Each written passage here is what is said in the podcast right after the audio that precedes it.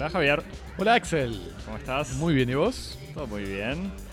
Bienvenidos a Cosmopodis, vanguard- vanguardiando la cultura del mundo, de a dos temas por semana, en vivo desde el Estudio 1 en el sur de París, reunidos hoy para hablar de la obra de Jean-Luc Godard, Juan-Luc Godard, Juan Lucas. Y particularmente sus películas Film Socialisme de 2010 y La Chinoise de 1967. Javier, Axel. si nos querés mandar un mail Nos escribís a cosmopodis.gmail.com y si nos querés seguir en Twitter o en Instagram, Nos seguís en nuestras cuentas arroba cosmopodis en donde vas a encontrar eh, hermosas imágenes de la producción y de avances de los temas de los episodios y en Twitter eh, mucha tarea para el hogar. Esta semana este, vi que circularon así este, muchas películas. lo, lo este, presionamos al pasante, le exigimos que laburara un poco Estuvo laburando mucho. y que sí, pusiera un par de videos de YouTube con la obra de Chris Marker. Eh, seguramente hará lo mismo esta semana poniendo por lo menos algún fragmento de, la obra de. Godard.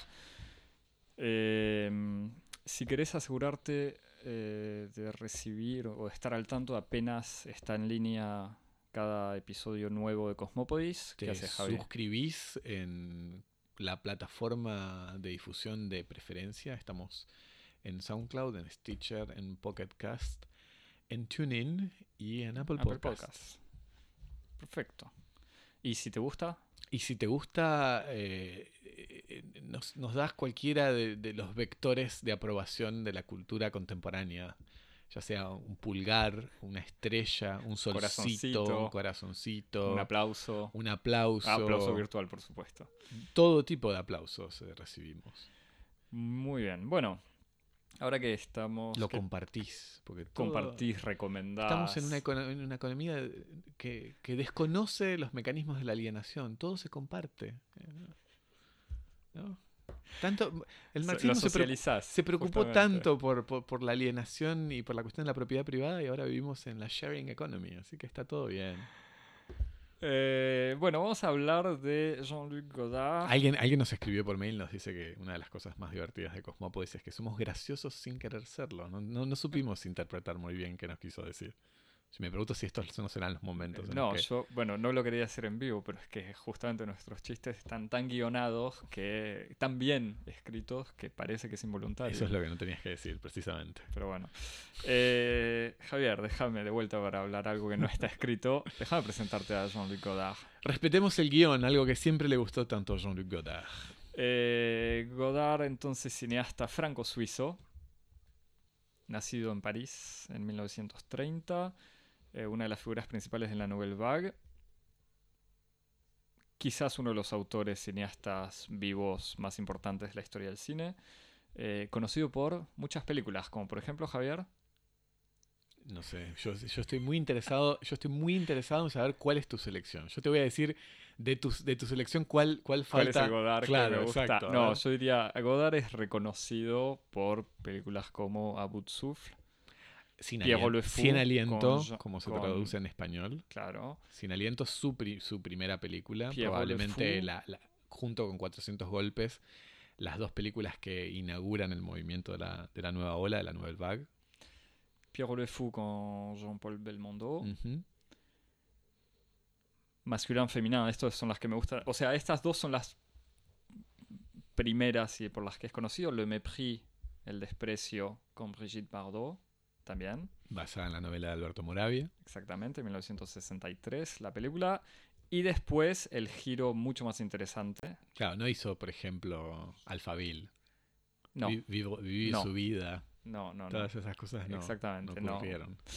Eh, Masculin, féminin, que ya es del 66. Un triple, un triple subrayado Alphaville, a cualquier persona que le interese la ciencia ficción.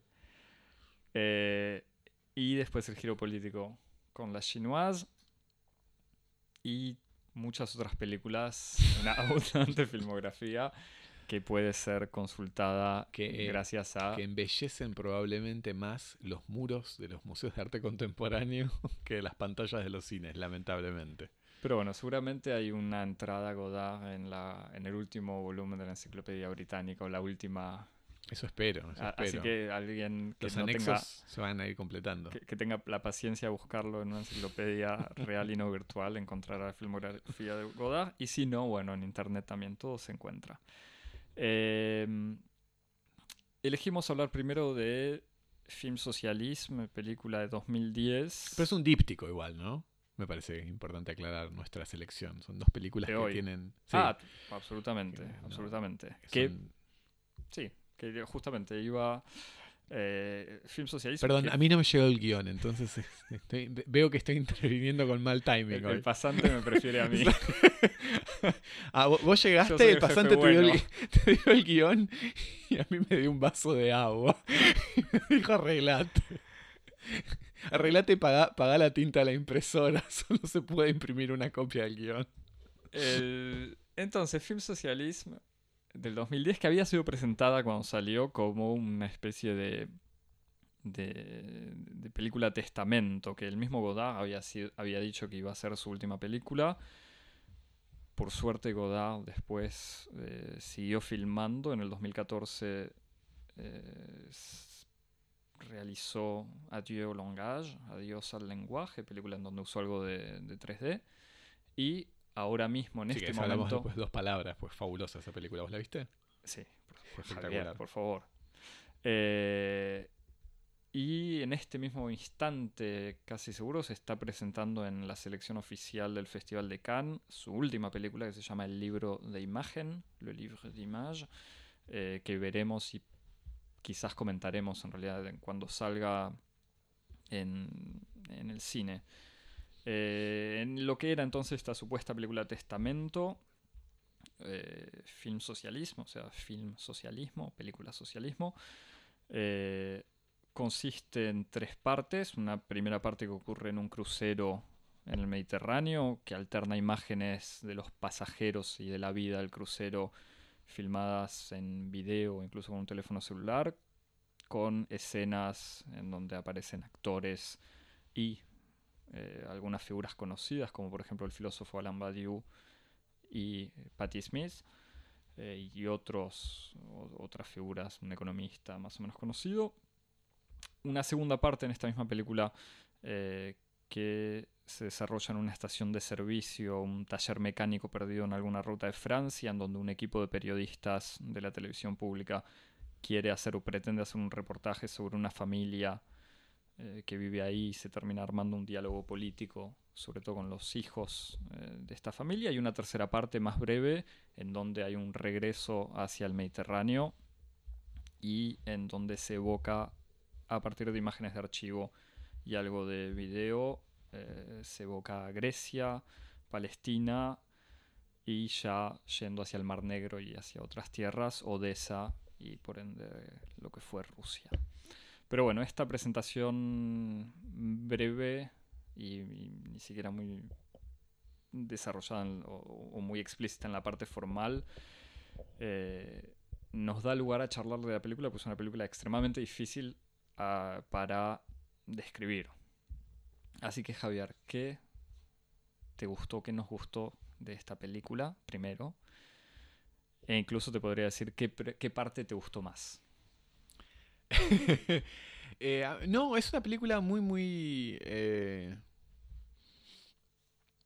es una película genial realmente, con todas las, con todas las letras. Eh, nosotros acá en Cosmopolis creo que tenemos como una especie de, de gran sensibilidad por, el, por la hipérbole, pero, pero sí, es, es realmente una obra genial. Eh, a mí me, me- me gustó, me gustó todo. Si, si- me, me cuesta como. Me cuesta decir cuál, qué parte me gustó más de las tres. eh, digamos, de esas tres partes, si, si, si uno puede.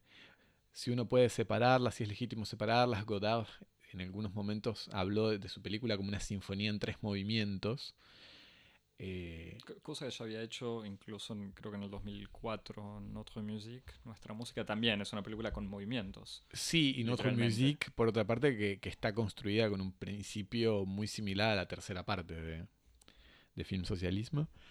Eh, a mí me gustó todo. A mí me gustó todo y. mm, Hacete cargo, Javi. No, no, sí, no, a mí me, gustó, me gustó todo y, y me parece que es una película que tiene como una especie de... de como de, de, valor oracular. Este, mucho, así como más oracular que profético. Es como una película que, que tiene está compuesta de una serie de signos que son exactamente los signos que uno necesita para poder interpretar eh, una cierta como predisposición hacia el futuro. Eh, y, y, justamente esos signos están puestos de modo tal que son... Eh, producen, producen sentido, son significantes en, las en, la, en la medida en las que uno los interpreta. Este, y eso me parece de una de una riqueza extraordinaria. La, sensibilidad y la genialidad con la que Godard hace una especie como de, composición, de, sopa, si querés, con un montón de, elementos flotantes, pero son exactamente los elementos que se necesitan para poder producir toda una serie de, juicios y de evaluaciones y de conocimiento del presente y de anticipación del futuro. Y todo eso está ahí. Este, a mí me parece que en ese sentido es una película súper, es como una, Sí, es medio como, no sé, sí, tiene una especie de valor oracular, es como una especie de bola, de bola 8, ¿viste? La bola esa de billar que uno la sacude y te dice el futuro, o te dice una frase y vos la interpretás. Es una película que funciona así, como una especie de, o como de caleidoscopio, donde vos lo vas moviendo y ves formas y te imaginás vos lo que, lo que querés ver. Eh, me parece que la, película tiene, tiene, tiene ese valor. Y, la inteligencia y el genio de Godard opera eh, en, en la sensibilidad para elegir las piezas con las que construye ese caleidoscopio. No es simplemente una bolsa sin fondo en la que él tiró cosas y uno tiene que poner una especie de eh, extraordinario esfuerzo de interpretación, sino que Godard pone los elementos ahí eh, con, una, con, una, grandísima astucia y una grandísima sensibilidad y después esos elementos pueden producir toda una serie de interpretaciones según eh, distintas sensibilidades o distintos programas. Y en ese sentido me parece que que, califica para, las mejores definiciones de lo que uno diría que tiene que ser una obra de arte. Sí, me, gustó tu definición. Me gustaría, o sea, hay dos detalles. Primero sobre esto que decís de la cantidad de sentidos, es porque habría que aclarar que la película está hecha a partir de citas. Digamos, es los actores, los diálogos, hay una mínima eh, historia o, cuestión sobre el oro de la guerra de España, eh, o sea, el oro de los republicanos españoles que se llevó a Moscú, pero en realidad eso es una mini anécdota eh, para hacer hablar a los actores citando gente que uno no necesariamente, o sea, sin identificación y que uno no necesariamente llega a identificar, aunque puede sospechar. pero entonces es esa iba a decir acumulación, pero no es una acumulación, justamente es esa manera de acomodar las citas eh, y obviamente con una imagen, con, las imágenes filmadas eh, en el crucero, sobre todo en la primera parte, y después incluso en la estación de servicio y en la tercera parte de los archivos, en esa correspondencia entre texto que obviamente me hace pensar a lo que ya habíamos evocado con Marker, pero de una manera mucho más enigmática. O sea, entre un texto e imágenes. Pero no enigmática como un Godard que no se hace cargo de lo que pone, sino que él prepara de manera meticulosa algo que seguramente para él tiene una construcción muy personal, pero que instaura algún tipo de diálogo con el que la mira. Y por otro lado, algo que me gustaba en lo que decía, pues la sensación que me dio exactamente al verla, y de vuelta pensando en Marker, es que en las dos primeras partes es eh, una película que sí está absolutamente mirando hacia el futuro. O sea, es una, eso me sorprendió de vuelta. Así como la semana pasada hablando de Marker, evocábamos esta idea de que mira hacia el pasado, con una especie de mirada melancólica o haciendo un balance, pero que de ninguna manera propone algo más me parece las dos primeras partes de esta película, o sea, la parte del crucero y la parte de la estación de servicio, tienen que ver con, eh, en el fondo con lo que sería el socialismo para Godard. O sea, en algún punto de la segunda parte yo decía, bueno, ¿cuál, qué, es el socialismo? O sea, ¿por qué film socialismo? Incluso ¿por qué film socialismo y no film comunismo?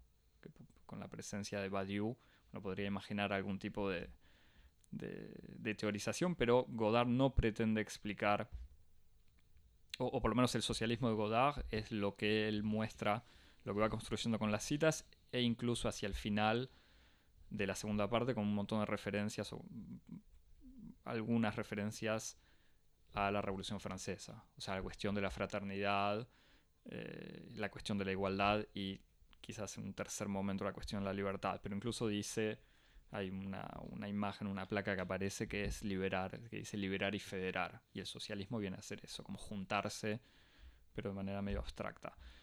Em, con la tercera parte, ahí sí eh, me dio la sensación que hay un. como que la mirada hacia el futuro se termina. Y ahí sí, de todos modos, vuelve en la tercera parte, o sea, volviendo a Grecia y volviendo a Rusia. Hay una especie de regreso a los orígenes que me suena más pesimista donde ahí casi, no es que me decepcionó, pero fue a todo esto la película la había visto, quizás la habíamos visto juntos, como salió el 2010 y yo no la había vuelto a ver, había leído el libro eh, que tiene el texto, o sea, el libro es un libro publicado por nuestra editorial, una de nuestras editoriales fetiches de Cierto, es verdad. Eh, en donde retoma absolutamente todo el texto, todo lo que es dicho pronunciado, lo que se escucha en la película, agregando imágenes que no son necesariamente las imágenes que aparecen en, la película, sino más bien las fotos de los autores que son citados. Em, pero entonces en esta tercera parte, en donde vuelve eh, como a los orígenes, por un lado la Grecia antigua, por otro lado Rusia, obviamente está, en la tercera parte aparecen las, aparece Odessa, entonces las escaleras de Odessa, las escaleras de la película El acorazado Potemkin. Eh, entonces, obviamente, la Revolución Rusa. Eh, e incluso, bueno, Palestina, Jerusalén, que siempre está ahí presente. Entonces, también hay una, una especie de presencia también del cristianismo.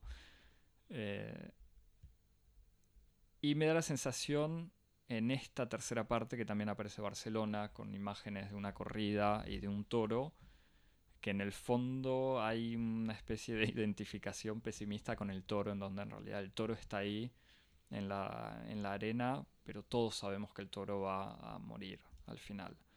Entonces me... De vuelta, después de haber visto las dos primeras partes y pensar a ah, qué sorprendente que un tipo que ya tenía 80 años cuando hizo la película, tenga una película tan abierta hasta hacia el futuro, eh, la tercera parte me parece más pesimista. Sí, eh, eh, las dos cosas, ahí hay, de todo lo que dijiste, hay varias cosas que me parecen súper súper importantes y que me, interesan mucho.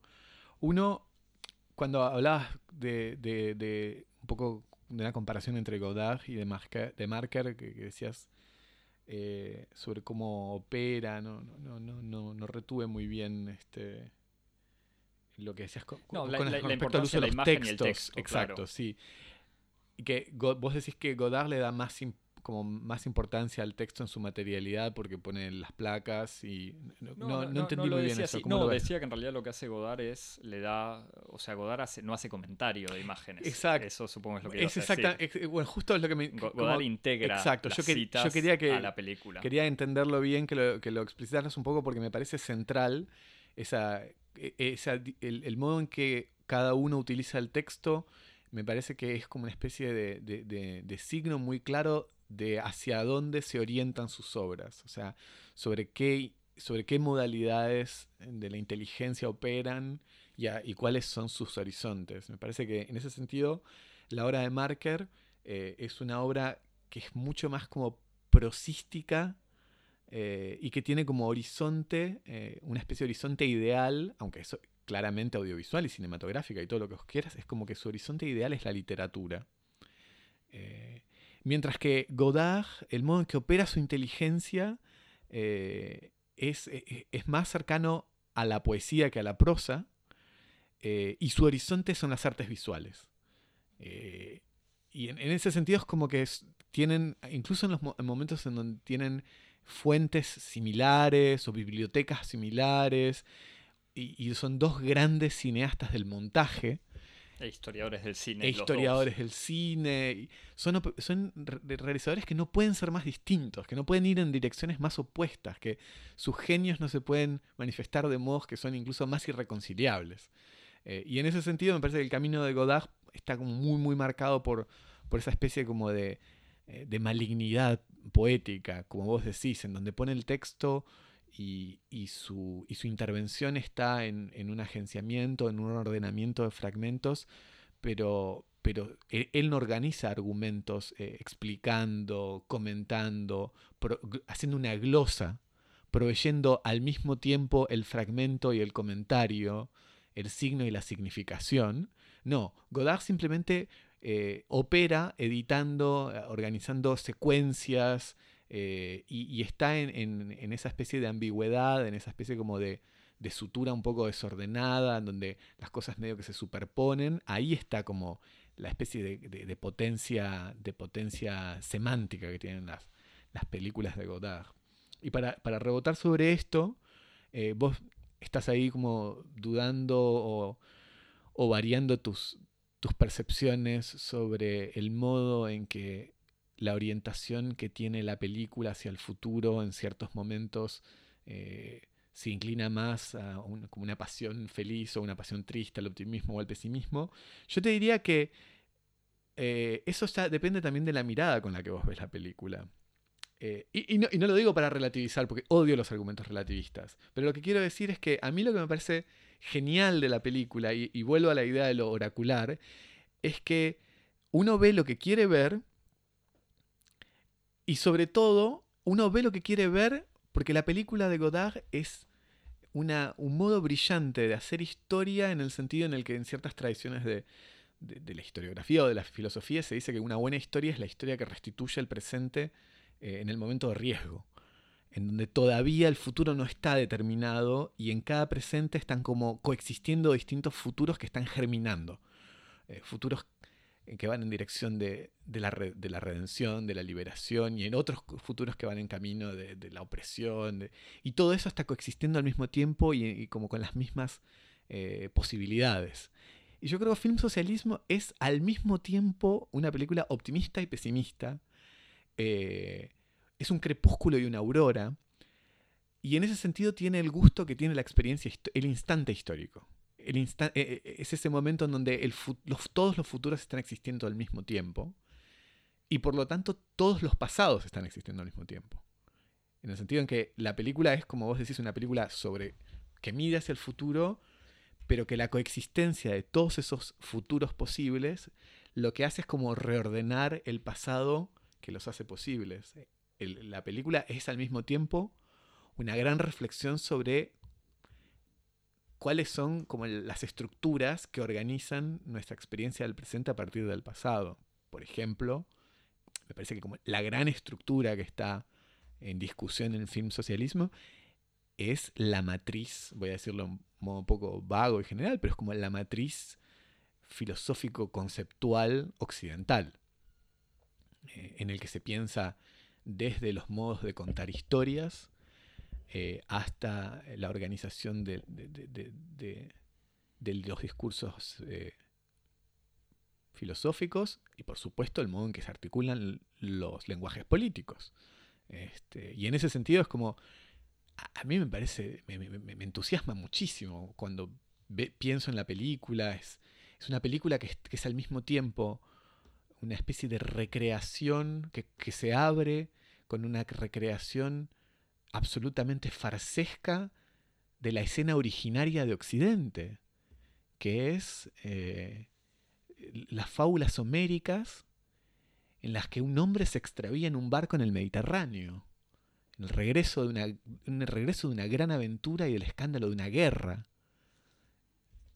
Y de repente la, película comienza con, con, este espectáculo de la navegación, ya no vehículo de la aventura, sino hogar del entretenimiento, como son los cruceros, eh, en, donde, en, donde en donde Occidente ya no, ya no se encuentra a sí mismo eh, en la reivindicación de, los dramas este, heroicos como podía ser en, en, los, eh, en, los mitos homéricos, sino que Occidente se pierde, se extravía eh, en, esa, nave, en ese, gran barco del ocio flotante y del aburrimiento.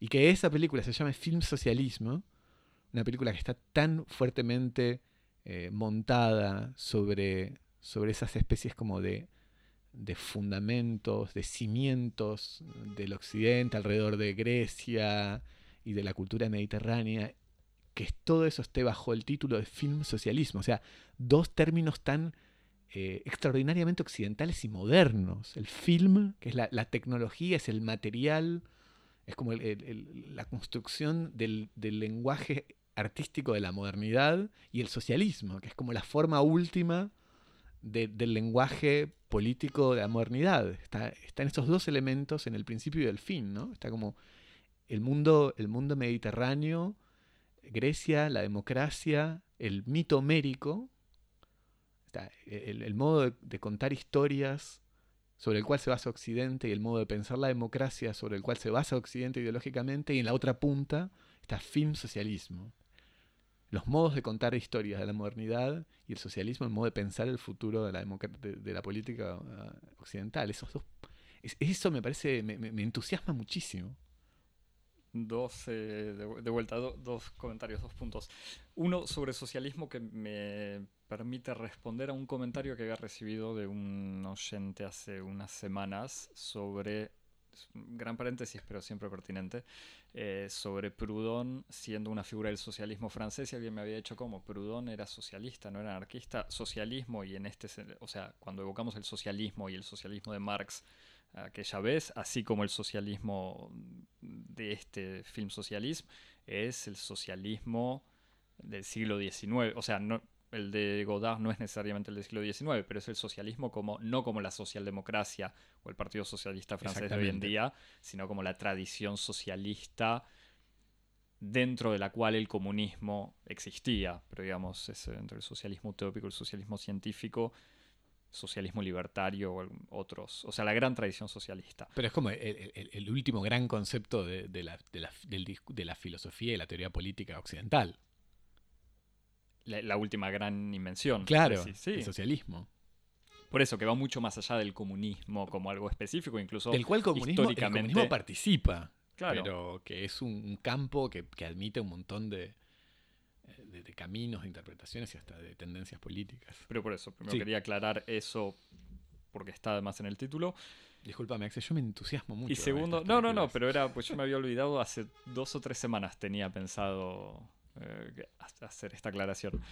Eh, y el otro tema, de vuelta, volver a lo del crucero, que sí, que el crucero funciona de muchas maneras en la película. Primero, obviamente los actores son, quizás hay algún actor, o sea, hay profesionales, pero también tienen una manera de actuar típica del cine de Godard y de la Nouvelle Vague, o del cine francés casi en general, que es una manera de declamar el texto eh, como si fuesen actores actuando de actores actuando. O sea, no es para nada realista la manera de actuar, sino se nota que es gente declamando o leyendo un texto, eh, hablando de una manera que, puede parecer artificial. Y al mismo tiempo, estas puestas escenas, puestas en escena medio torpes o, artificiales, como decía, frente a eh, las imágenes de gente haciendo aeróbics de asientos en la cubierta de un barco o jugando en un casino o una especie de exposición o galería de arte que hay dentro del, crucero hace que en el fondo uno diga, bueno, ¿qué, es lo artificial acá? O sea, ¿es esta gente actuando y estas frases eh, o estas declamaciones o es el crucero? Pero eso ya me, gustaba mucho y después obviamente el crucero, sí, que es más o menos lo, que ya evocabas, pero esta es un espacio aislado del resto del mundo en donde no se ve, o sea, desaparece de alguna manera, eh, obviamente, la estructura económica eh, del mundo bajo las apariencias del lujo, del entretenimiento eh, del, crucero, que irónicamente además es, todo esto fue filmado en el Costa Concordia, el barco italiano, la nave que, naufragó hace, hace ya un par de años. Lo cual refuerza mi sentimiento como de, esa especie de, de saber este, casi demiúrgico que tiene Godard. Como si Godard de todos los barcos hubiera ido a elegir exactamente ese, que después se iba a hundir y que se iba a transformar también en la opinión pública como una especie de signo de todo lo que va mal en, en, en, por ejemplo, en la economía italiana. Que las negligencias, el desorden. Es como, tiene esta especie de capacidad para identificar así esos puntos de concentración de sentido que me parecen geniales. Entre, entre las, algunas cositas que leía antes de grabar, había una nota sobre el, sobre el naufragio que comentaba que había naufragado haciendo su salida semanal, o sea, su, su crucero semanal. Ni siquiera es que estaba haciendo una especie de gran viaje espectacular. Uno, o sea, yo no, no, soy un gran conocedor de, cruceros. Eh, yo sé que vos leíste, conoces algo de la literatura. Sí, sí, recomiendo recomiendo vivamente el, ensayo de, David Foster Wallace sobre, sobre su experiencia en un crucero en el Caribe.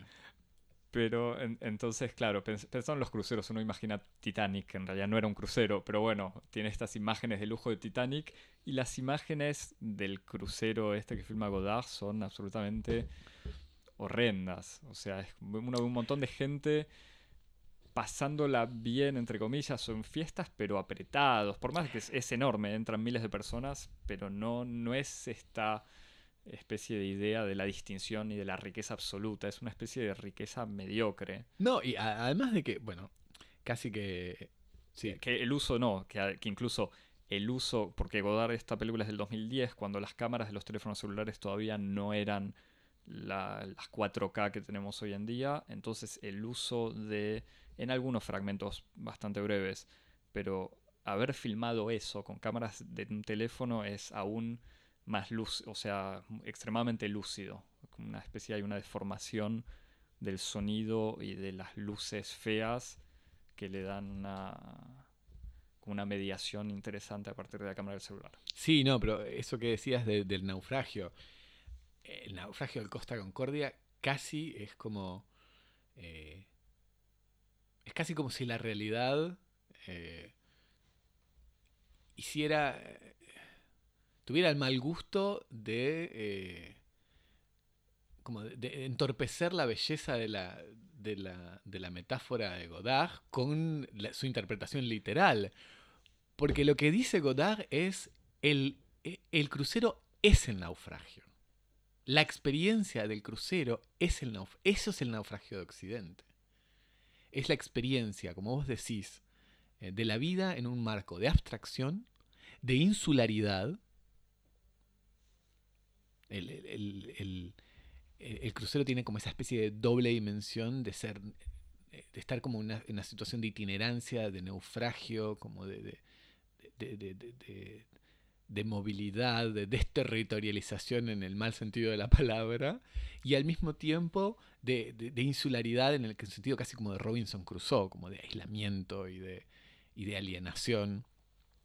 Y, en ese sentido es como otra vez, es, ahí está la, como la enorme eh, potencia que tiene Godard para manejar los signos y manejar las alegorías, porque es Occidente comienza y termina con naufragios. Comienza con el naufragio de Odiseo volviendo a Ítaca, y, la acción del héroe es, sobreponerse a todos los obstáculos y encontrar su hogar y volver a tierra firme. Y film socialismo es como una especie de, escena crepuscular de Occidente que se extravía, que se va a extraviar en el barco, que el barco es el naufragio, no que se hunda, sino que el mismo hecho de sobrevivir en esa especie como de, de ocio permanente, de, ocupación del tiempo, ese es el naufragio de Occidente. Y en ese sentido me parece que el, modo en que, Godard pone esto en escena es de una, de una, de una fuerza absolutamente desbordante y,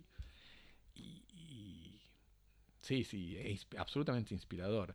Después con respecto a lo que vos decías de, del estilo actoral, me parece que es fabuloso. ¿eh?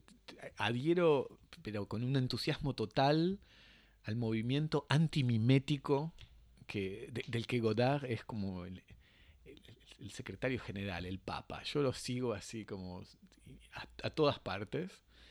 este, que es como le viene de, de, su interés y, su filiación temprana con toda la, crítica de, las estrategias dramáticas eh, a partir de Brecht, pero que las radicaliza con una fuerza extraordinaria a lo largo de toda esta última fase de su obra y sobre todo que las pone como, aunque siga estando inspirado, si querés, de, de, Brecht, hay como una, hay una especie de, de, equivalencias contemporáneas muy interesantes en, los resultados que da esa estrategia.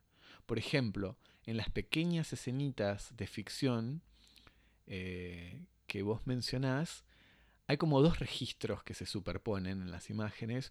Uno es el que vos señalás, que es como una especie de uso un poco eh, caricaturesco de las técnicas eh, de, la, de, los art, digamos, de las técnicas del actor de, las artes dramáticas típicamente escolar y de conservatorio francés, en donde el actor eh, en la tradición francesa está mucho menos formado en, el trabajo de investigación afectivo, medio como serían los, los, actores de método, sino en apropiarse de, los textos, decirlos con total precisión y declamarlos en voz alta, como si estuvieran en una escena del, teatro, del teatro clásico.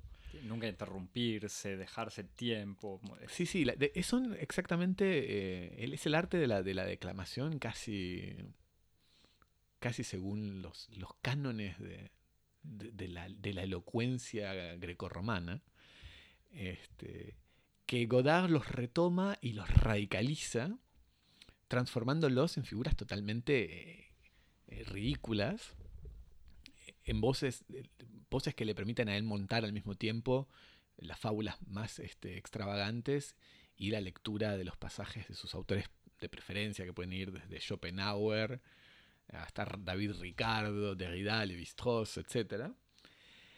Y al mismo tiempo, eh, que eso sería como toda una especie de, de corriente más clásica de crítica de, de la puesta en escena de la ficción, y al mismo tiempo hay como, como una especie de sensibilidad, que obviamente Godard, yo estoy persuadido que, es consciente de esto, una especie como de, influencia de todo lo que es eh, la producción de ficción amateur en, el, en la época de montaje de videos por computadora y de YouTube. Cuando uno ve esas pequeñas escenas de ficción eh, hechas en un crucero, se imagina que está viendo esas pequeñas películas que la gente dice, ah, vamos a hacer una película ahora.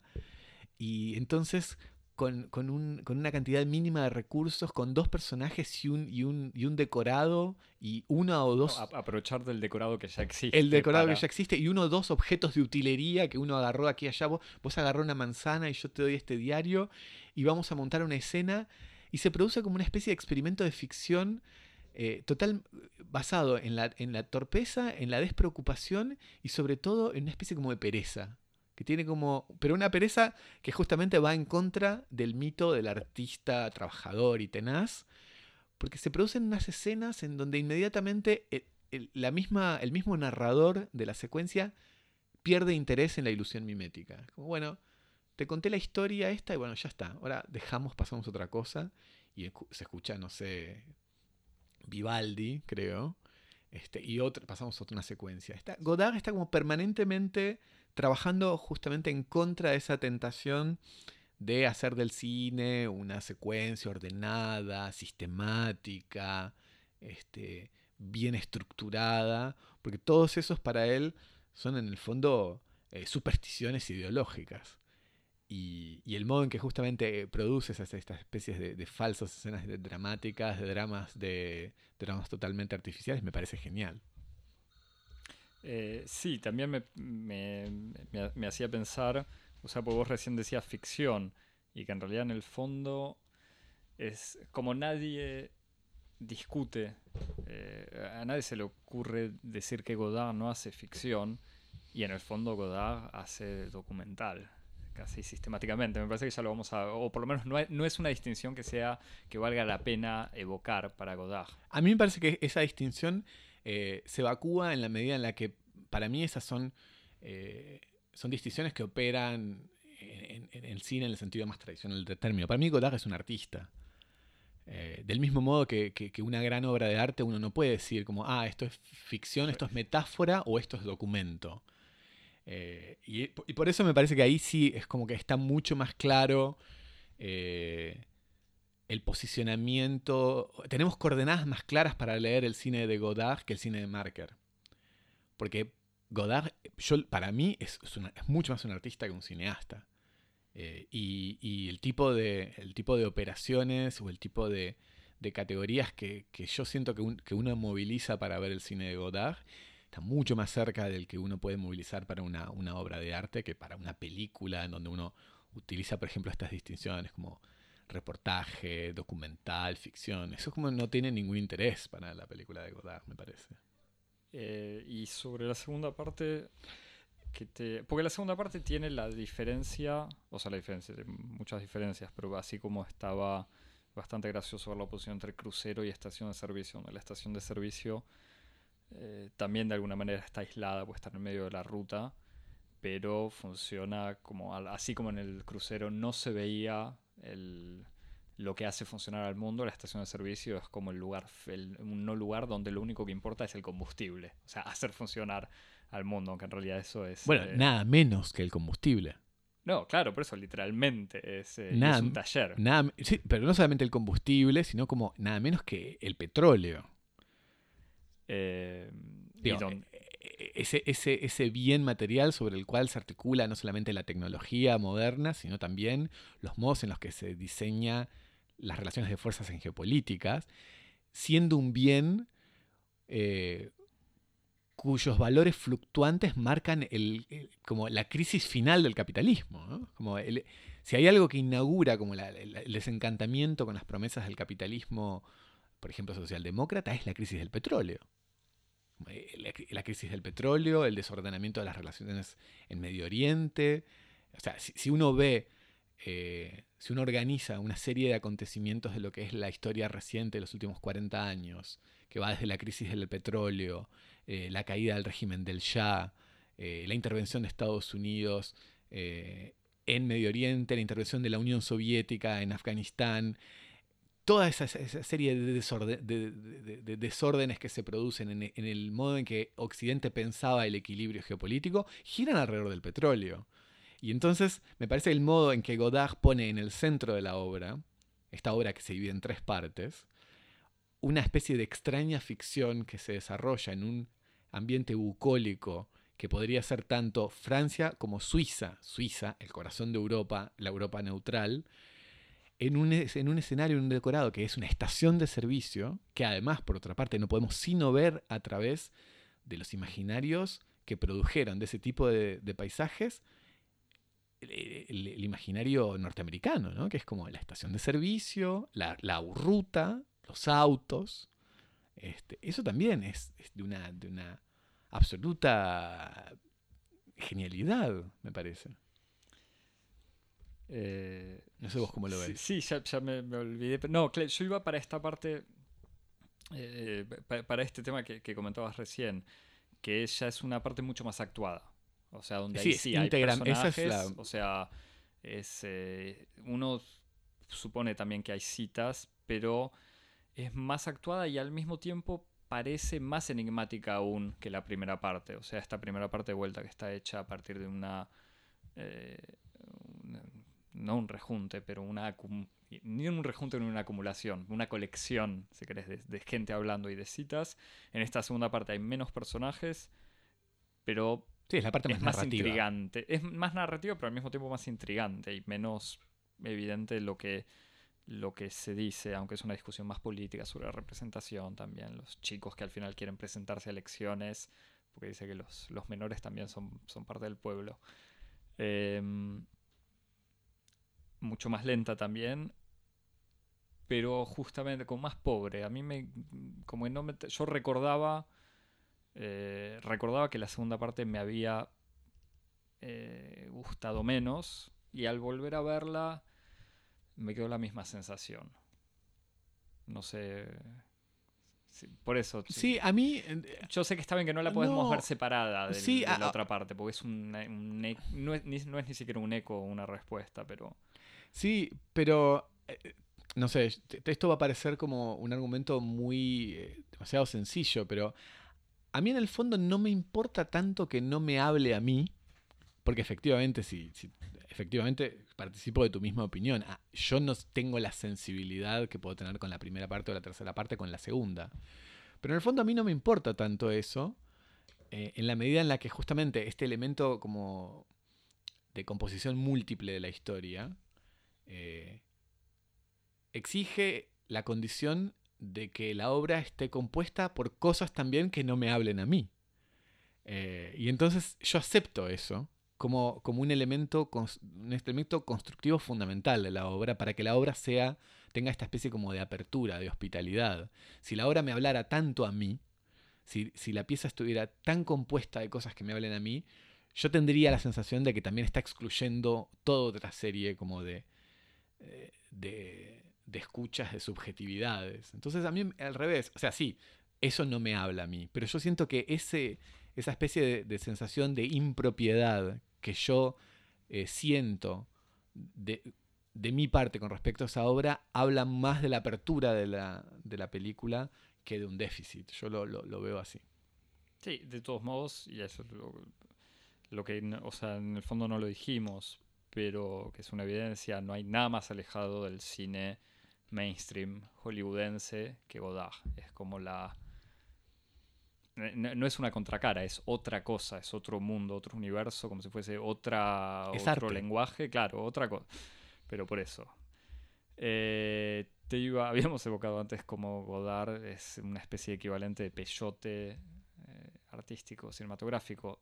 ¿Lo querés desarrollar ahora o lo guardamos para la segunda parte y pasamos a la segunda parte? No, lo dejamos para el final. Lo que sí me ¿Querés gustaría, recomendar o decir algo? lo que sí me gustaría es como mencionemos la tercera parte, Por favor. ¿no? Sí, sí, sí. Vos- Yo la, la había evocado rápidamente hablando de esta cosa pesimista, pero si querés ir A mí me parece muy, muy interesante también el, el lugar que ocupa. eh, Tercera parte que utiliza, a diferencia de las dos primeras, imágenes de archivo. es un montaje, como una especie de montajes. videoclip, si uno quiere, este, de unos minutos, no sé, 10, 15 minutos, ¿será?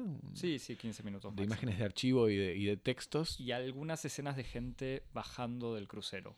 que, que giran como alrededor, bueno, de, de Grecia, como del tema, del tema griego, como estando en la base también de Occidente, la democracia, etcétera, la crisis económica en Grecia, Palestina y Odessa. A mí me parece muy muy interesante también el, el- el tipo de el tipo de, lugar y de figura que ocupa Palestina en el en el, en el discurso en el discurso de, Godard y me parece que es muy interesante en la medida en la que eh, Palestina es como una especie de, de condensación justamente de estas dos grandes temporalidades de Occidente. Una es la temporalidad bíblica, ah, de tierra prometida, de tierra del retorno, de la tierra originaria, eh, de la tierra que, legitima en alguna medida una suerte de soberanía de Occidente sobre el planeta. Y por otra parte, Palestina es como, en la parte, en la parte final de Occidente, es como eh, el el derrumbe del orden colonial. Eh, es es la final de la- el final de la Primera Guerra Mundial, eh, el desmoronamiento de- de- del control imperial de el rey- de- de Gran- del Reino Unido sobre el, el- sobre el mundo y el reemplazo por, por- como por la influencia blanda de los Estados Unidos. Entonces, Palestina Y- ahí y- tienes... Y otro detalle que también está presente en las otras partes, también es una evocación de la Segunda Guerra Mundial en el fondo, pues la cuestión del judaísmo, de los judíos y de los alemanes y el nazismo no Exacto. aparecen, o sea, no aparece directamente, no es una cosa como Palestina nazismo, pero hay una evocación en el fondo indirecta de eh, sí, el lugar del nazismo de los alemanes, incluso una, ahora no me acuerdo cómo lo dice alguien, pero alguien dice algo así como Alemania anda a cagar, o hay, hay una pequeña frase parecida que o algo así. Sí, no, y, y por eso te digo que a mí me parece que en ese sentido es como que. eh, como que Palestina tiene ese, e- ese rol como de, como una especie de, nudo en el cual se, se reencuentran todas estas fuerzas del pasado, del presente y del futuro eh, del, lugar que Occidente se asignó a sí mismo en la historia universal y se, se asigna ahora en el, en, el futuro de, un nuevo mundo. Y me parece que ahí, en todas estas tensiones, eh, en el que, se plantean en la película, en una película en donde hay como una especie de circulación un poco indistinguible, de identificación un poco difusa entre, entre estas dos grandes entidades que es como Occidente y Europa, que están como muy, muy, muy unidas. Yo me acuerdo mucho del, del, título de este libro de, de Alperín que es La Argentina y la tormenta del mundo, y yo pienso, veo esta película y digo, wow, esto es como Europa u Occidente y la tormenta del mundo, porque es como justamente toda esta especie de reconfiguración de lo que es el mundo, lo mundial, lo no, occidental, lo no europeo, vienen a desmoronar eh, lo europeo, que fue lo que organizó y estructuró la administración de las ideas, los bienes y las leyes del mundo. Y entonces, en ese sentido, como Palestina es esa especie como de línea de fractura eh, física, geográfica, política, pero también simbólica, en donde, en donde el imperio como inexpugnable de Occidente se enfrenta justamente a la tormenta del mundo y, está ahí como en duda qué tipo de, qué tipo de futuro van a ser de, esa crisis. No sé cómo lo ves vos. Eh, sí, si querés el evocaría... No, no, me, gusta tu, interpretación. Es, eh, o sea, sí, está claro que Palestina, incluso en, la, en la, última, bueno, en la filmografía de Godard, pero en las últimas, en los últimos años, siempre fue importante, o sea, siempre tiene una presencia especial. Yo no, sé cómo decirlo sin, sin decir que Godard es antisemita y sin decir tampoco que no hay una relación compleja con Palestina y el judaísmo. Incluso en esta película, eso me había olvidado, una eh, nada, hablando del dueño del barco, que se llama, ahora no me acuerdo, pero tiene un nombre, eh, algo Goldberg, insisten sobre el nombre y sobre otros seudónimos también a, consonancia judía, pero de vuelta, me parece que no, no, es para justificarlo o no, pero que en esto que decíamos recién, esta situación de, la centralidad histórica de Palestina y al mismo tiempo el eco que funciona con la historia de Europa del siglo XX es donde se justifica esta obsesión de Godard de alguna manera. sí, pero e, incluso sin, sin negar y sin borrar eso que vos, que vos decís, que tiene, que tiene tanto que ver con el, con el modo tan difícil de posicionarse con respecto a la cuestión palestina hoy, me parece que Godard lo que hace es aprovechar una vez más, que es como el motivo, la operación artística godariana por excelencia, la polisemia de los términos. En el vocabulario estético de Godard, Palestina es al mismo tiempo la causa palestina, asociada a, un, movimiento de resistencia, etc., pero también Palestina es Palestina, es, la tierra bíblica. La, la tierra bíblica, o sea, son las, son las dos cosas al mismo tiempo. Entonces, hay justamente, me parece, en esa especie como de, indeterminación, de, mente un poco flotante, en donde permite entrar y justamente elegir tu propia aventura. Y el tercero, la otra cosa que quería evocar es eso, este tercer espacio de la tercera parte que es Odessa pero que también, o sea, filma, Godard que filma eh, las escaleras, las escalinatas de Odessa, que como decía antes, aparecen en la película El acorazado Potemkin, esta escena clásica de la mujer con su bebé siendo atropellada por las tropas zaristas. Eh, pero de vuelta. Pero ahí pero eso es otra vez, es ¿qué puede haber tiene esta, Godard tiene esta especie como de capacidad para identificar puntos de concentración, como qué puede haber de más increíblemente concentrado en sentido que el acorazado Potemkin, ¿no? que es el, es el lugar en donde se cruzan como estos dos, estas dos fuerzas de modernidad que son por una parte el, cine y por otra parte la revolución socialista. Como Potemkin es el, es el punto donde esas dos, esos dos vectores se cruzan. Este, y, qué, mejor modo de, hablar de un film socialismo que justamente el punto donde esas dos líneas se cruzan. Y me parece que Odessa es ese. Si, hay, si, film y socialismo son dos ejes de coordenadas, el punto en donde se cruzan se llama Odessa.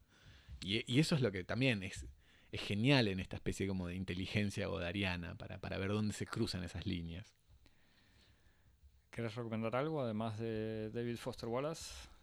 Eh, sí, ver, ver la chinoise. Fe, ver, ver film socialismo, ya. No, no, sí. Este, no sé, vos tenías algo pensado. No, no, no tenía, sí, en el fondo estamos como, como con Marker, recomendamos para el que no lo haya visto verlo y para el que no lo haya visto volver a verlo porque de todos modos la obra de Godard, sobre todo Film Socialismo y sobre todo La Chinoise como vamos a comentarlo ahora, son películas inagotables de alguna manera, o sea que se Sí, pueden con sí. tantas eh, no referencias en el sentido de name dropping, o sea como que Godard cita gente para hacerse el canchero, sino con tantas capas Es de- exactamente lo contrario del name dropping. Porque el name dropping lo que hace es, es- es, eh, significar. Es como consolidar sentidos. Decir, esto significa esto.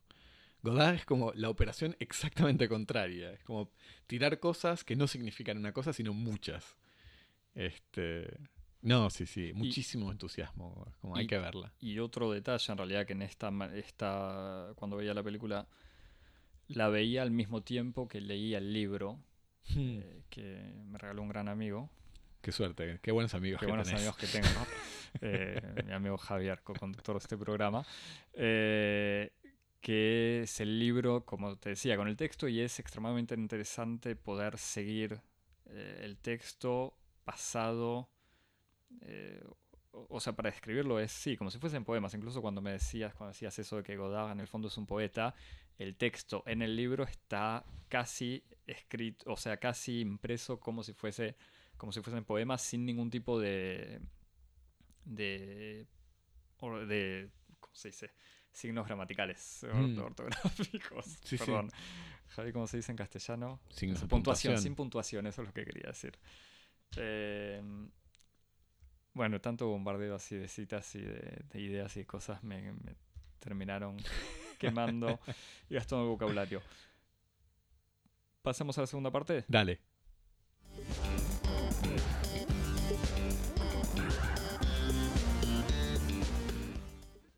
Bueno, segunda parte, pero saltando casi 50 años, 51 años para atrás.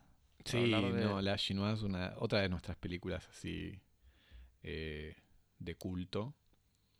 Eh, bueno, es una, una película del 67, eh, un año antes de las revueltas del mayo del 68, e inspirada del pasaje de Godard por los grupos de estudios marxistas bajo la tutela del Althusser.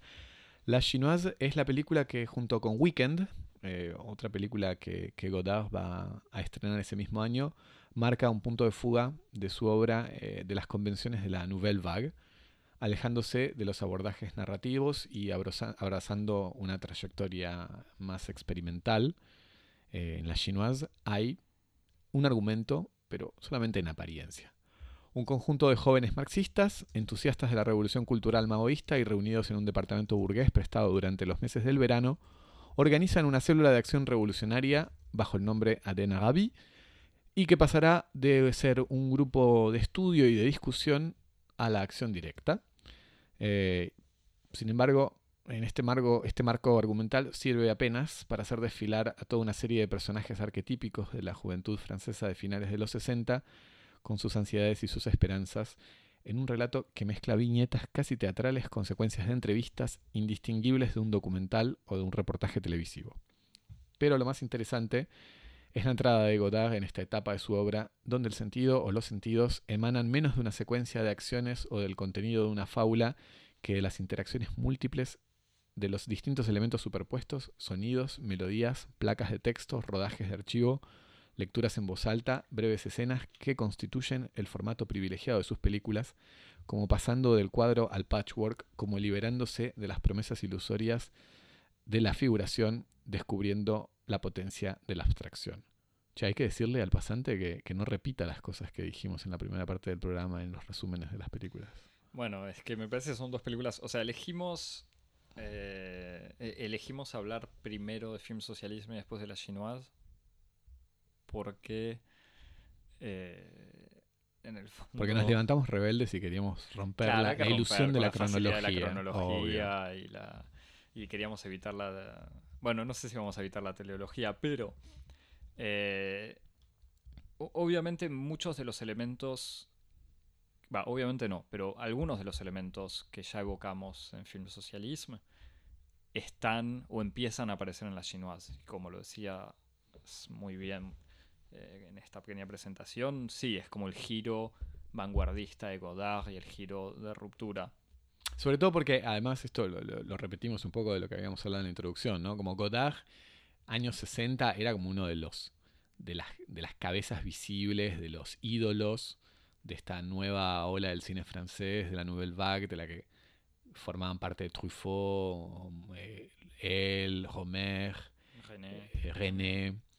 eh, él además, Godard, que formaba parte de- de- del grupo de Cahiers du Cinéma, ¿eh? porque está justamente los otros, que es el grupo de la Rive Gauche, donde estaba, por ejemplo, Barda y donde estaba Marker, que eran otra onda, pero Godard era del grupo duro, del grupo que, se reunió y que se formó y que construyó sus, su- sus categorías estéticas en los debates de, la revista Cahiers du Cinéma.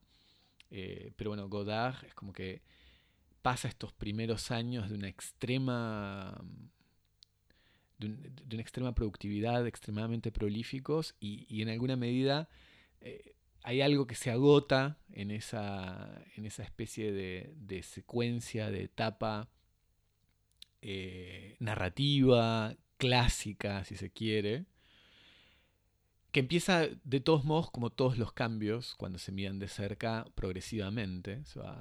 El edificio empieza a mostrar sus, sus grietas. No sé, yo diría que tal vez la primera película que comienza a mostrar eh, un Godard un poco inquieto con las convenciones demasiado clasicistas del cine como, como formato para contar historias. Convenciones por otras partes en las cuales la Nouvelle Vague se va a instalar de un modo definitivo, sobre todo en en el cine de Romer y de Truffaut. Eh, ese es eh, masculino feminin, a mí me parece. Sí. Como Sí, la, la- sí, la primera antes, película. O sea, una mujer es una mujer, creo que es del Sí. 61. También tiene elementos interesantes, pero masculino femenino, masculino femenino del 66. la película también interesante para Es volver a ver hoy. Sí. Este, es una, una, una película en donde ahí ya hay como una especie de, de un Godard eh, inquieto, en el sentido como una cierta insatisfacción con las formas, probando otras cosas, eh, probando la aparición mucho del texto, la, la- la intervención de, de secuencias donde los, donde los actores, en vez de, de, de hablar, leen algo que les pasan, una nota, un texto. eh, y ahí hay como una y especie de... son como entrevistados por el que el director o el que los filma. También hay Exactamente. como que hay siempre una ruptura en donde el actor deja de ser un actor. donde se dirige o, a la o el cámara personaje deja de ser un personaje y pasa a ser o un actor o incluso un joven francés de esa Sí, época. en, en donde la actuación pasa de- del régimen dramático al testimonial, ¿no? Los personajes ya no actúan, testimonian. Están ahí hablando de, de una experiencia personal a una, a una voz que se encuentra fuera de campo.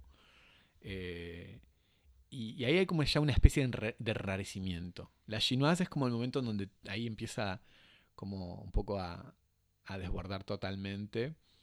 Y ya Godard entra en una, en una fase totalmente. e- Es casi uno. A mí me parece que es casi como una metamorfosis, ¿no? Como que pasa de ser un, un insecto a ser otra cosa. Este. Y, y e- lo lindo de la chinoise es que, tiene como esta especie de elemento un poco transicional. Es como la última parte de este Godard, así. eh, figurativo, narrativo.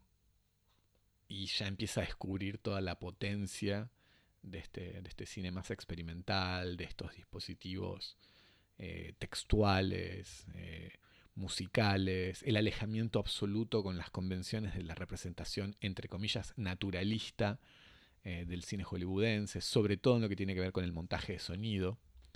Eh, Godard se va a ocupar, pero con una extremada minuciosidad para eh, no restituir el sonido de modo claro, enrarecer el montaje del sonido, trabajar mucho con la superposición de pistas. Este, todos estos elementos formales ya empiezan como a, a mostrar que, que Godard siente que ahí hay mucho más mucho más, más por hacer y, un, alimento mucho más fecundo para el deseo de hacer cine que en esa injunción tan vulgar que es la de apenas contar historias. Sí, la chinoise que es para, me parece que hay dos, bueno, empieza en realidad diciendo la chinoise, una película en train de se faire, una película haciéndose o que se está haciendo, que eso ya es casi una declaración de, principio en general sobre, o sea, literalmente sobre cómo se hizo la película, en realidad que era justamente tenía un guion eh, incompleto y que se iba trabajando día a día mientras se filmaba. Eh, y por otro lado, bueno, y por otro lado está una especie de obra abierta, absolutamente abierta, que uno puede ver, o sea, como yo, por lo menos una vez por año, desde hace 15 años o no sé cuánto tiempo. Em, y es una película que se puede ver y volver a ver y volver a ver. Mucho más fácil me parece que Film Socialismo, en el sentido que uno la puede ver eh, y es eh, de una riqueza absoluta de al mismo tiempo de sentidos, imágenes, texto y que incluso es algo que es bastante interesante, porque bueno, como decíamos, es la historia de una célula maoísta eh, que pasa unas semanas, un verano, discutiendo política y acción política.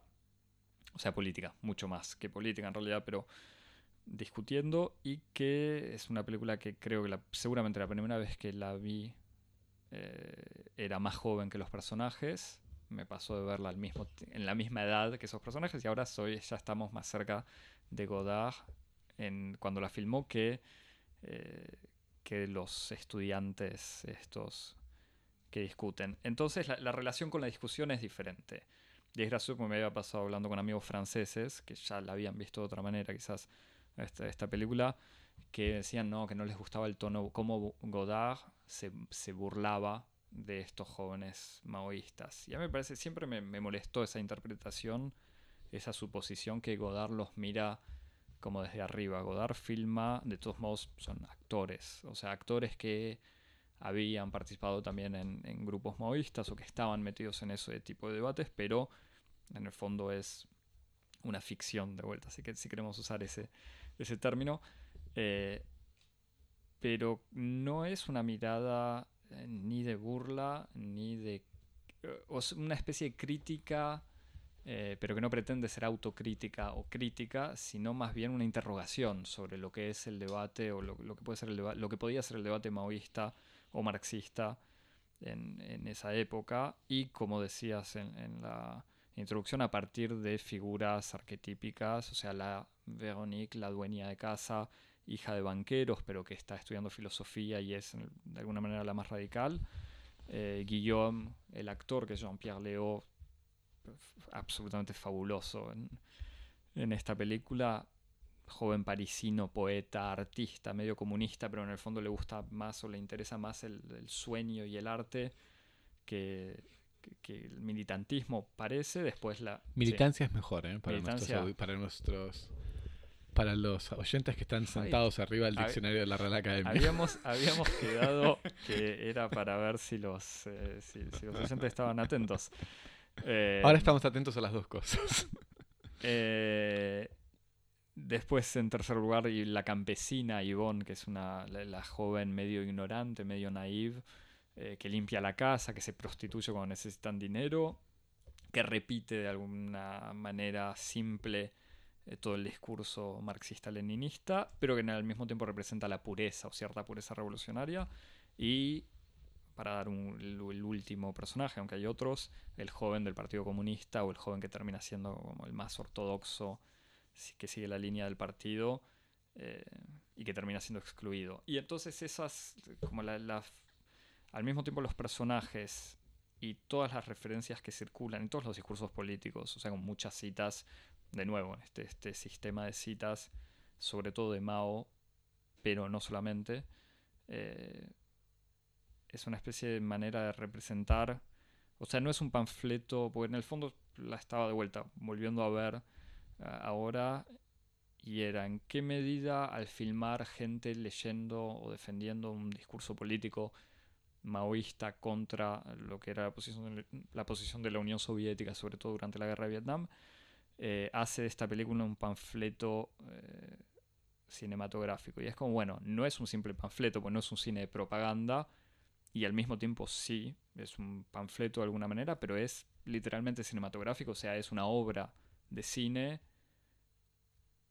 más allá de un simple panfleto audiovisual, o sea, más allá de una propaganda audiovisual.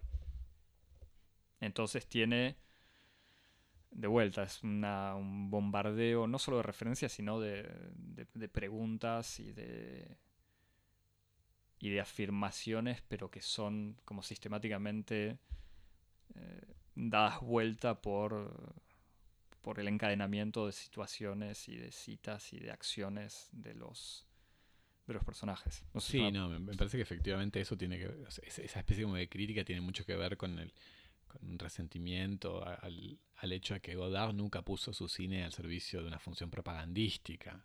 O sea, Godard politiza el arte, politiza la práctica cinematográfica, pero como vos decís, o sea, no es ni no es ni de cerca una especie de de vehículo para un cierto discurso marxista, no es pedagógico ni, nada que se le parezca. A mí me parece que es absolutamente central eh, ese, ese, esa leyenda, ese título sobre el cual se abre la película que vos decías, como una película, un film en train de se faire. a mí lo podemos traducir como una, una película haciéndose. Eh, porque es, un, título que permite encuadrar muy bien como dos fuerzas, dos energías que tiene la peli.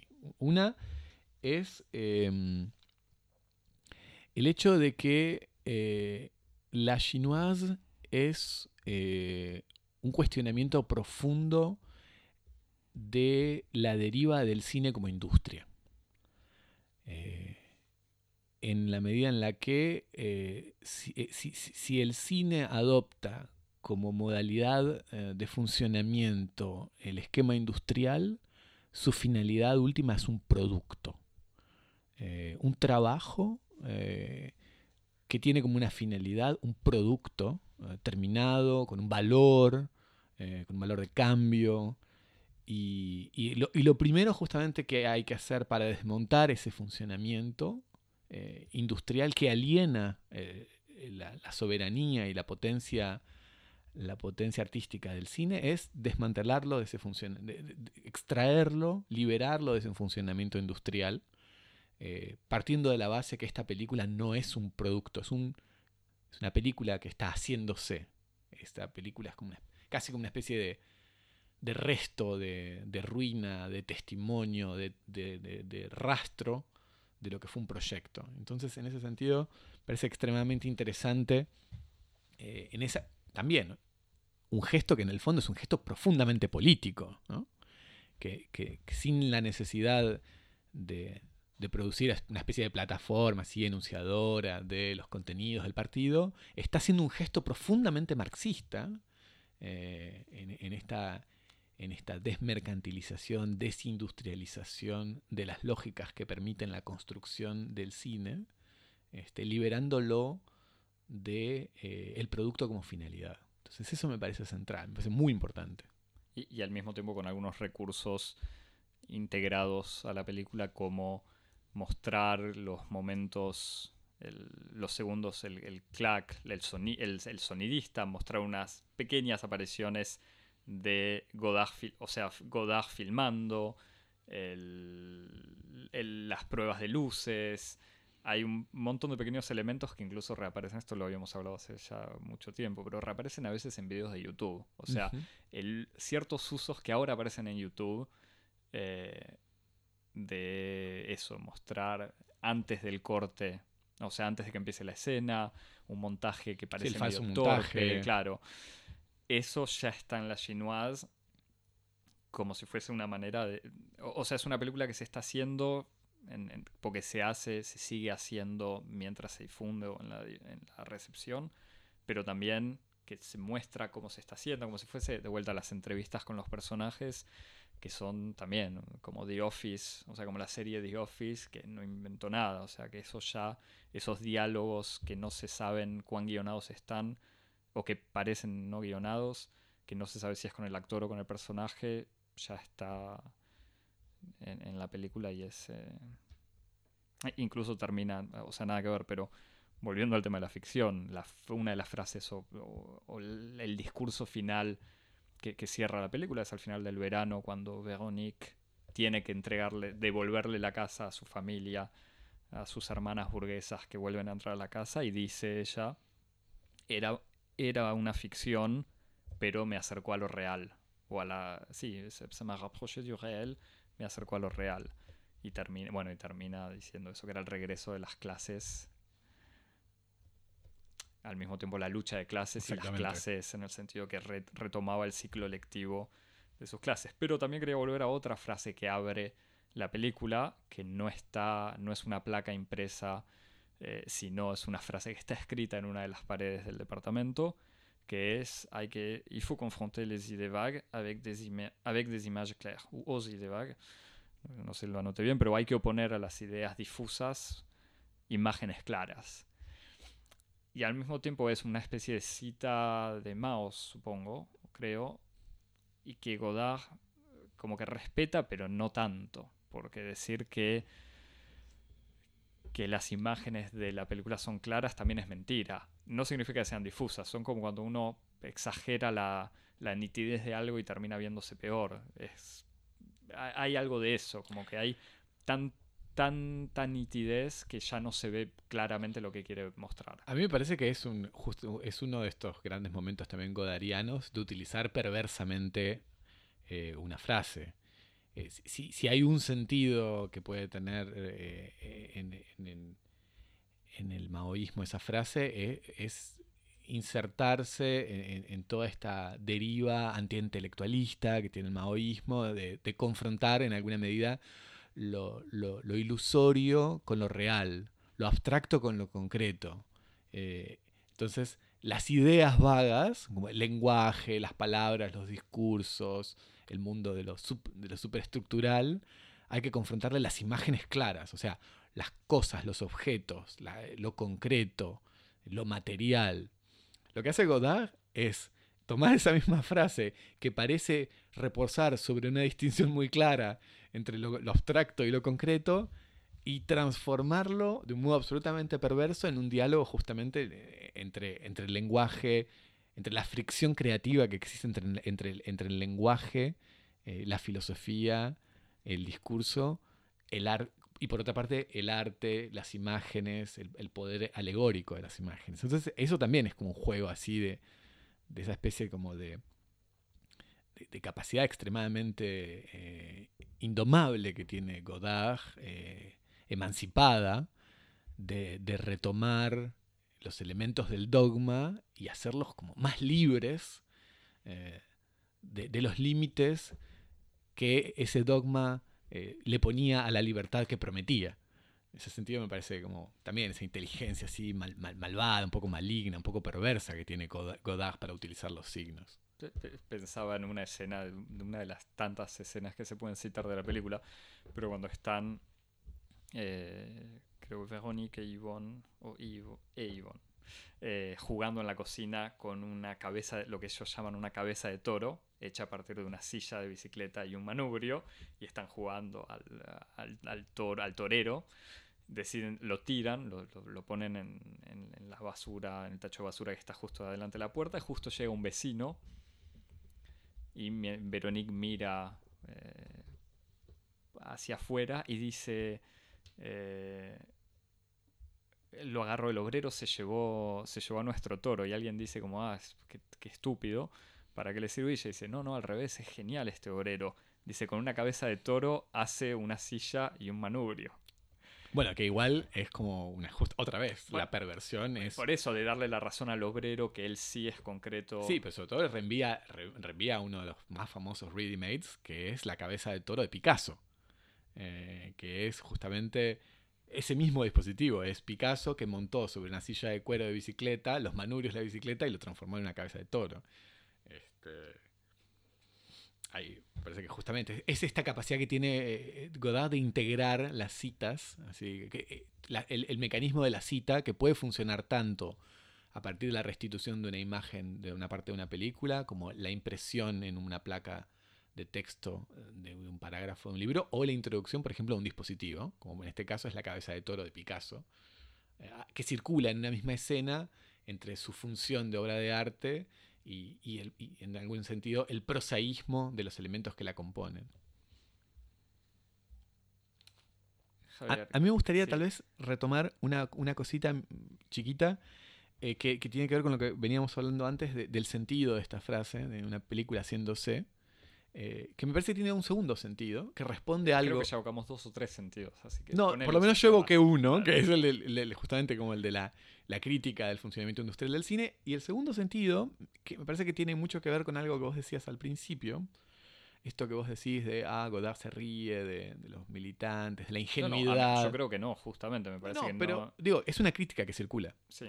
Eh, a mí me parece que la película eh, cuenta también esta historia de una película haciéndose, en el sentido de eh, alguien que se hace una película, alguien que, está, alguien que se está haciendo una película, que se está haciendo, se inventa historias. En el sentido de que es una gran película sobre el delirio, sobre, sobre esas, esas instancias en las que un individuo o un conjunto de individuos se reúnen y comienzan a producir una serie de relatos y interpretaciones que tienden a la desrealización, al alejamiento de lo real. Lo que, es, lo que es muy interesante en ese sentido es que la línea que separa a la interpretación patologizante del delirio como enfermedad, anormalidad, y lo que y del otro, del otro lado, la irrupción de algo nuevo, la irrupción de nuevas posibilidades en el ordenamiento de la realidad, es muy fina. Esa línea es muy fina. Y Godard yo creo que lo que hace es hacer una película en donde esa línea no existe. Y en donde otra vez cada cual ve lo que quiere. Está el que ve eh, un grupo de estudiantes tarados, ingenuos, cándidos, ociosos, que se reúnen en un departamento burgués a jugar a la revolución durante las vacaciones, porque quieren ver eso. Y están los que ven también eh, a un grupo justamente de, jóvenes que en lugar de emplear su tiempo eh, en, el vasto repertorio de, industrias del ocio durante sus vacaciones, se reúnen a leer y discutir la tradición del pensamiento marxista en vistas de pensar algo que todavía no existe, que es un orden nuevo para el ordenamiento social. Ese delirio que está en, una circunstancia en donde no está claro si es delirio o es eh, como germen de la irrupción de un nuevo orden de la realidad. Y toda irrupción de un nuevo orden de la realidad exige en alguna medida una negación de lo real. Un momento en donde se dice, no, lo real no puede ser esto que está dado, tiene que ser otra cosa. Y eso es constitutivamente un acto delirante. Entonces, parece que Godard en ese sentido otra vez produce esta especie como de efecto un poco caleidoscópico, un poco oracular. Pone las dos cosas, esas dos fuerzas, compitiendo y cada cual ve lo que quiere. En ese sentido me parece que es realmente una película sobre el delirio que cuenta una película haciéndose. Bueno, me, haces, me obligas a citar otro, otra gran escena que me encanta. Eh, que es cuando, hacia el final de la película, cuando el, este, el que sigue la línea rusa, la, línea del PC, eh, es excluido del grupo, pues deciden votar y lo terminan echando del grupo hay una escena que es como una entrevista con él de vuelta en el estilo de The Office, donde, tiene, donde comenta lo que sucedió antes en la película. Entonces le dice, bueno, pues te echaron, ¿qué pasó? No sé la, La comparación con The Office es absolutamente pertinente. sí, sí, parece un chiste, pero, pero no. Es, eh, toda, esa, toda esa, esa, nueva docuficción que surge a finales de los 90 y que tanta gente dice, ah, eso es una emanación de, de los reality shows, es porque ignoran el cine de Godard. Y cuando lo entrevistan, él justamente dice, mientras está untando manteca en, su baguette, eh, dice, bueno, me hace pensar en, este cuento, esta leyenda egipcia. Dice, no sé si conoces, los egipcios, que de vuelta es Godard, o sea, una cita dentro de una cita contando una leyenda, porque dice, ahí está esta historia. En el antiguo egipcio, los egipcios creían que su idioma era el idioma de los dioses. Entonces decidieron, como bueno, en el fondo alguno tenía una duda, dijeron, vamos para probarlo, para ver, chequearlo. eh, pusieron a unos bebés, eh, los alejaron de la ciudad para ver si naturalmente terminaban hablando el idioma de los egipcios. Entonces los, los fueron a ver 15 años después y cuando llegan ven a estos chicos que están hablando, pero eh, hablando como si fuesen ovejas. Haciendo, no sé, Javi, si vos sabes cómo se dice en castellano, veleando. Pero bueno, haciendo be como las ovejas. eh, y claro, es que no se habían dado cuenta que pusieron a estos... eh, Tengo una intuición, pero quiero chequearlo. Bebés Válidos. válidos. Bueno, estos bebés egipcios los habían puesto al lado de una granja de ovejas y entonces los estos egipcios terminaron repitiendo eso y estaban entre ellos hablando como ovejas. Entonces dice el personaje, bueno, en el fondo en esta casa éramos como esas ovejas. Y al mismo tiempo Godard al ponerlo no es que dice, bueno, esta es la conclusión final, para nada. Es, el mismo personaje que incluso repetía el discurso del Partido Comunista francés que repetía el discurso del Partido Comunista ruso. O sea, es de vuelta estos usos de los... eh, como de la reflexión adentro de la reflexión, pero que uno nunca sabe en qué... O sea, no es que uno nunca sabe, que de ninguna manera es la palabra de God, la última palabra de algo. Es también uno de los, de los grandes momentos así de estas historias. Pero bueno. No sé, es de vuelta. Podríamos comentar desde las primeras imágenes de la película, las primeras escenas. Eh, así que nada mejor que recomendar, me parece, a, a nuestros oyentes que vayan, que la ver, vean, o, ver o volver a ver. que la vean o que la vuelvan a ver o que la vean y la vuelvan a ver enseguida. Que incluso hace poco hablando con alguien que no había visto mucho la obra de Godard, me preguntaba por dónde empezar. Y yo personal, pero es una visión personal, o sea, a mí me parece que la chinoise es lo más no sé si, sí, lo más, para mí lo más interesante, lo más rico, de alguna manera. Yo creo que hoy, hoy, recomend- hoy O recomendaría masculino, femenino. Sí, Es que masculino, fe- masculino femenino masculino femenino. es como lo mismo, lo mismo, no, es cercano a la chinoise, pero sin el maoísmo, o sea, sin tanto, sin tanto maoísmo explícito. Entonces quizás es más interesante porque está más alejado de un discurso tan Es una película que que está atravesada por más lenguajes. claro. Eh, la chinoise es una película un poco, en cierto sentido, monótona, como un solo tono, que es la cuestión marxista. La masculino y femenino todavía está habitada como por un montón de, de discursos y, de lenguajes eh, distintos, y, todavía es una película más narrativa, creo que es un, buen modo de, entrar en Godard. Yo lo que recomendaría es una lectura que son los ensayos sobre, sobre mm, Godard en el libro La fábula cinematográfica de Rancière, de Jacques Rancière, que está, está- creo que está publicado en español por Paidós, Sí. Y que tiene un ensayito muy bueno sobre la chinoise, que está escrito eh, en, al mismo tiempo con la sensibilidad de Rancière, que fue discípulo de Althusser Sí, y que participó, que participó de esos grupos. libro. Exactamente.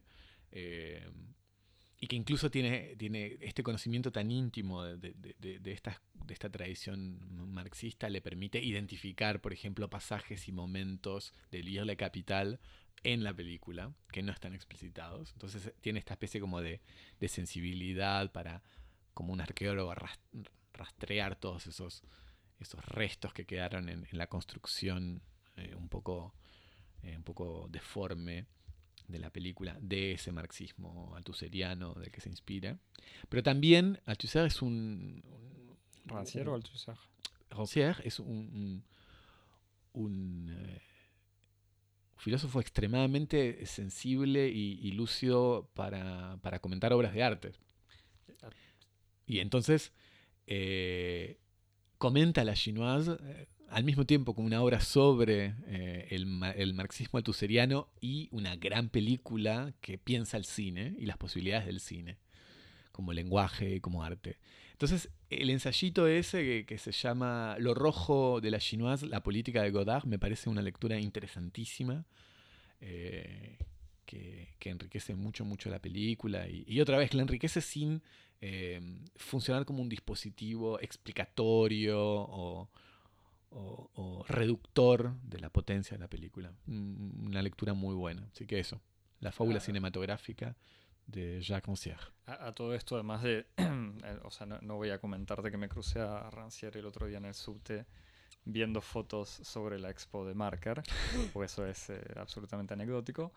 Eh, eh, sale un libro de Rancière ahora, me parece que esta semana sale un libro de Rancière de vuelta sobre arte, política, así que lo, lo, veremos para ver si algún día lo hablamos. Quizás es un falso anuncio y no lo vamos a discutir, pero bueno. Eh, no, será la primera vez. Bueno, Javier, algo... ¿Algún consejo para mandarnos mails? Sí, eh, abrirse una cuenta de correo electrónico primero. ¿Cómo se hace? Eh, vas, a, vas al interweb y pones http dos puntos y dos veces barra orientado cosmopodis.gmail.com para mensajes, saludos, consejos, eh, pedidos, lo que sea. Twitter. Twitter y Instagram. Arroba cosmopodis. Arroba es el signo que se utilizaba para una medida de peso. Twitter.com barra Cosmopodis, Instagram.com barra Cosmopodis, Medium.com barra Cosmopodis, Soundcloud.com barra Cosmopodis y iTunes, Apple Podcasts, Teachers, Soundcloud, TuneIn, lo que sea. En todos lados. Todos, los, todos lados Todos, todos lados. Hasta la semana que viene. Dale, chau. Chau.